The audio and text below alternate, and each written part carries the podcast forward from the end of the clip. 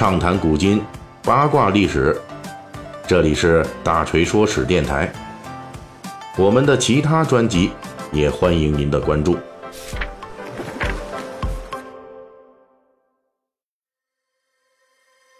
上一期里边，咱们这聊的三国啊，介绍这小说里边的东汉末年的著名的诸侯冀州牧韩馥的发家历史。这位啊，虽然官至冀州牧啊，但是呢，在这小说里边，基本上就相当于领了三次盒饭就退场了啊。那么呢，上回结尾咱们也说了，这韩馥呢使用了很多伎俩给袁绍拆台，但是呢，就在韩馥这边忙着拆台的时候。他却丧失了一次追赶袁绍的天赐良机。本期我们就聊一聊这位韩馥，他怎么样一失足就成了失败者的。从历史角度来说，韩馥对袁绍的判断其实非常准确，那就是袁绍在韩馥辖区内活动，无论其雄厚的家世、个人才能，还是巨大的号召力，都对韩馥构成了重大威胁，所以韩馥才处处给袁绍下绊子。但是。曾经有过那么一次，韩馥也是有机会缩小跟袁绍差距的。这就是十八路诸侯讨伐董卓的时候，韩馥在冀州的种种行为表明，他并不是忠于汉室的那种人。他在冀州一门心思要搞出自己的地盘，但是在十八路诸侯讨董卓这件大事上，韩馥要比其他诸侯慢上好几拍。前面要有东郡太守乔瑁伪造朝廷求援书造舆论，后面还有兖州刺史刘岱写信前来威胁。韩馥在讨董这件事上，把自己之前名士积攒的名气消耗了不少，就是因为他迟迟不肯响应山东诸侯们的联盟讨董。韩馥的这个犹豫啊，既有他自身的原因，也有现实考虑。从自身来说，他作为名士积累的资本，如今成了他的负担。因为害怕失去自己过去拥有的一切，让他不敢积极去跟实力强大的董卓对抗。这方面，袁绍、曹操等人虽然家世雄厚，但是其流氓的赌博习气，反倒是可以让他们在关键时刻敢于铤而走险，干上一票。在东汉末年的残酷乱世中，亡命徒固然没有好下场。但是过度牺牲、犹豫不决，同样也是没有前途的。除了个人的性格缺陷之外，韩馥还有现实的考虑。他并非看不到积极讨董的丰厚政治回报，但是袁绍就在他的治下活动，其能力、名声、家世都远在韩馥之上。韩馥迟迟拖延参加讨董，最怕的是自己去讨董，丰厚的政治回报却肥了袁绍，为他人做嫁衣裳。况且韩馥是从朝廷外派冀州的，朝廷那边呢，董卓西凉集团之强，他是非常了解的。在陶董犹豫不决的时候，韩馥甚至问手下：“呃，咱们是投董家呢，还是投袁家呢？”你说这样的露骨问题，让韩馥手下狠狠嘲笑了他一番。大家现在都喊着为国家，怎么到了主公你这儿就成了利益算计了呢？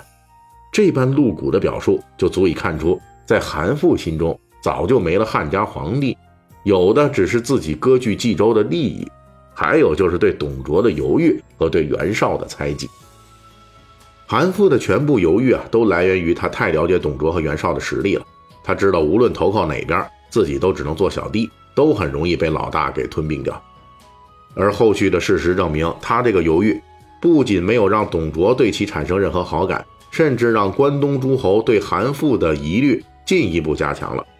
韩馥讨董，实际是自己不愿意，却被袁绍、刘岱、乔瑁等人牵着鼻子强行拉进去的。那些积极参加联盟的人都可以扩大自身影响力，甚至成为原始股的持有人。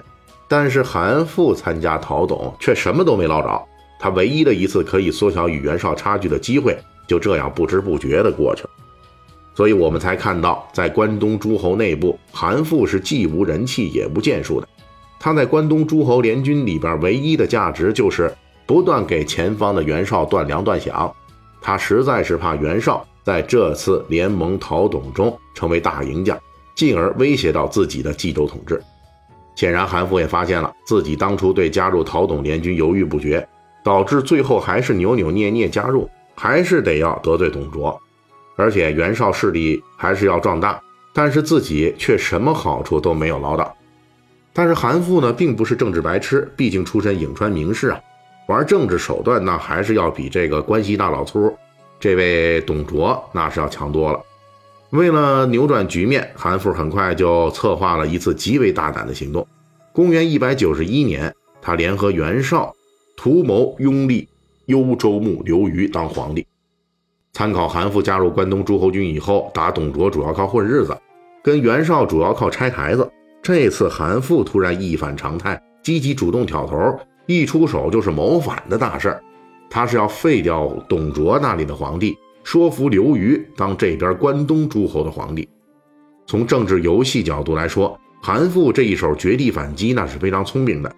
他把刘虞搬出来当皇帝，就能对关东诸侯盟主袁绍产生直接的掣肘作用，同时也能稳住整个联盟的诸侯们都跟着新皇帝升官。最大限度稳定住这个联盟，减少董卓单独跟他韩馥秋后算账的概率。而这一手反击是最重要的，就是他韩馥是跟袁绍两个是这件事的最早倡议之人。刘虞如果当皇帝，韩馥作为首功之臣两个中的一个，政治收益肯定是袁绍一样的，是最多的。